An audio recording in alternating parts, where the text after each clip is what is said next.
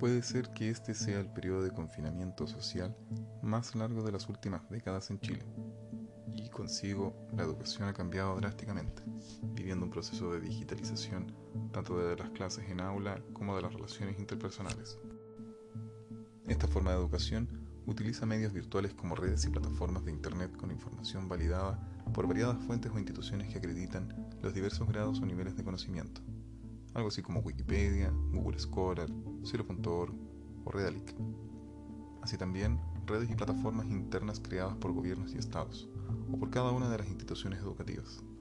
También el conocimiento que es posible crear y compartir en las redes sociales o por redes internas como foros de debate de universidades, páginas de asociaciones gremiales o de juntas de vecinos. En específico, la educación presencial tiene por condición necesaria la proximidad, presencialidad y la presencia de las personas en un mismo espacio-tiempo, algo que se rompe con la cotidianidad de la educación digital, puesto que las clases pueden ser sincrónicas o asincrónicas. Pueden ser realizadas o presenciadas en distintos lugares del hogar por medio de variados dispositivos. El cambio en la práctica docente es evidente. Las clases se realizan de manera remota a través de dispositivos. Será entonces necesario ajustar las técnicas para captar la atención de los estudiantes en aula a esta nueva condición en la manera de educar, una condición material que implica la creación y aprendizaje de herramientas educativas y, así, ecosistemas propios del mundo virtual y la realidad aumentada, de las redes neuronales de aprendizaje artificial, replicando el modelo de aprendizaje humano en inteligencias artificiales y de la digitalización del conocimiento. Este cambio profundo implica también un giro en el rol del profesorado, dejará atrás la imagen del poseedor del conocimiento y quien, por ende, con la autoridad conferida por la tradición y la institucionalidad, lo entrega o enseña asumiendo la función de guía o facilitador del proceso de aprendizaje de los alumnos en sus variados estilos. Entonces, enseñamos a los alumnos a aprender cómo aprender, fortaleciendo la autonomía para la formación tecnológica. La centralidad ya no está presente en quien entrega el conocimiento, sino en quienes producen y aprenden saberes para su desarrollo personal y social. Las tecnologías de la información y las comunicaciones promueven y generan elementos motivadores para el proceso de aprendizaje. El uso de infografías como alternativa de pizarras de tiza y cuadernos, diversificación de las herramientas tecnológicas, las que cumplen diversas funciones dentro del proceso de aprendizaje, como las aplicaciones de evaluación o aplicaciones de comunicación o plataformas para reunir a un grupo de aplicaciones creando un ecosistema digital educativo. Las redes sociales operan como nodos que conectan personas, instituciones y grupos sociales, reduciendo la brecha de conocimiento y género, mediante el acceso a la cultura. Las mujeres, por medio del acceso a Internet, podrán conocer lo que su interés busque y no solo iterar con los juguetes dados en la escuela y determinados por la normalidad. Como bien se entenderá, las niñas no solo tendrán que jugar con muñecas porque es lo normal, sino que podrán descubrir las órbitas planetarias o desarrollar pensamiento matemático y un sinfín de conocimientos que culturalmente eran terreno de hombres.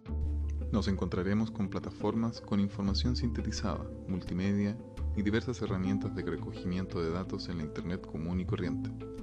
En cambio, la Deep Web permite además relaciones e interacciones libres de censura, seguimiento y control de gobiernos, estados o empresas proveedoras de los servicios de red, lo que en algunos casos y bajo cierta guía parental puede producir mayor iteración y volumen de datos, no necesariamente la calidad.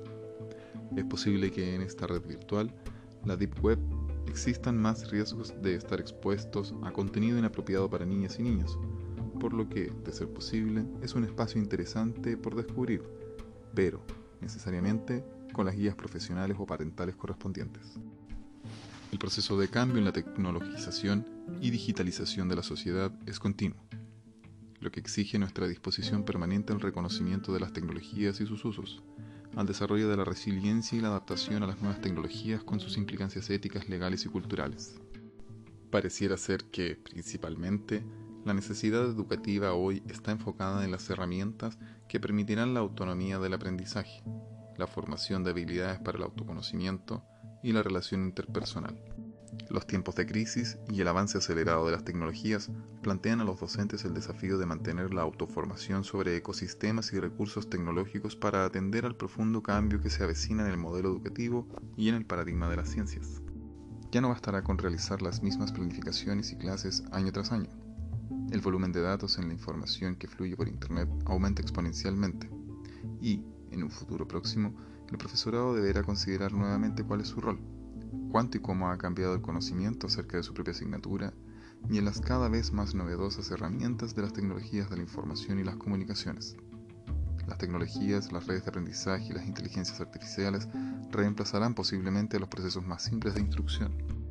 ¿Será el fin de la educación escolar como la conocemos? Es posible, ya que la calidad educativa se hará aún más visible respecto a lo que cada establecimiento y profesor puede entregar como parte de su propio proyecto educativo institucional. Actualmente no es tan relevante la infraestructura que poseen colegios privados, o si el casino es más grande, o si las pizarras en las salas de clases son de plumón o pantallas interactivas, puesto que la educación a distancia ha puesto los recursos pedagógicos en los recursos tecnológicos. Es deber del docente hoy en día preocuparse de qué manera se autoproveerá de los medios para entregar el servicio educacional, ya que los empleadores en general no están pagando los servicios de red de los docentes.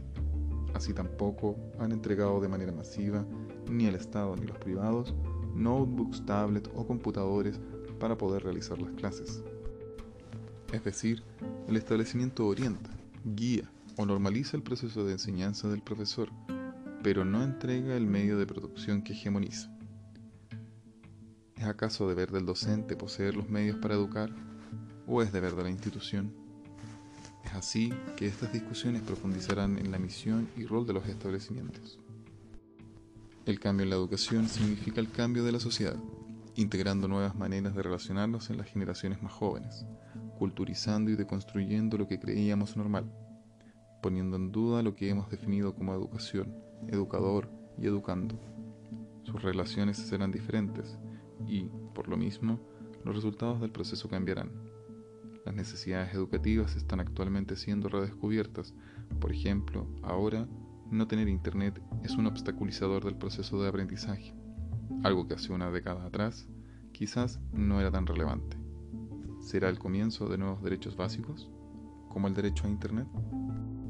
¿Seremos las y los docentes o formadores suprimidos del proceso y reemplazados por máquinas? Al parecer este cambio en las tecnologías, el confinamiento y la educación digital no solo promoverán cambios en las relaciones sociales o en las instituciones educativas, sino que también es posible que veamos cambios en el modelo económico, puesto que, de haber nuevos valores sociales y educativos, se formarán nuevos modelos de comportamiento, otros tipos de apreciaciones y valoraciones de las conductas, y a la vez, muy probablemente, veamos cambios legislativos que intenten regular y normar aquellas novedades que la revolución tecnológica trae consigo. Esta cadena de cambios impactará necesariamente en el sistema económico, ya que, a partir de estas nuevas maneras de relacionarnos, de producir, de vivir y morir, se generarán espacios de resignificación de lo que es bueno y malo. Como diría Nietzsche, la transfiguración de los valores aventurará nuevos espíritus libres que intenten ir más allá del bien y del mal.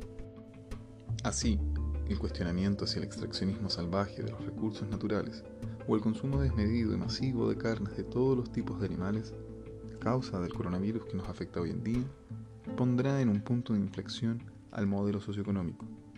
Es así que, una vez más, veremos cambios de paradigmas potenciados por una u otra comunidad científica, dependiendo de intereses macroeconómicos y sociales.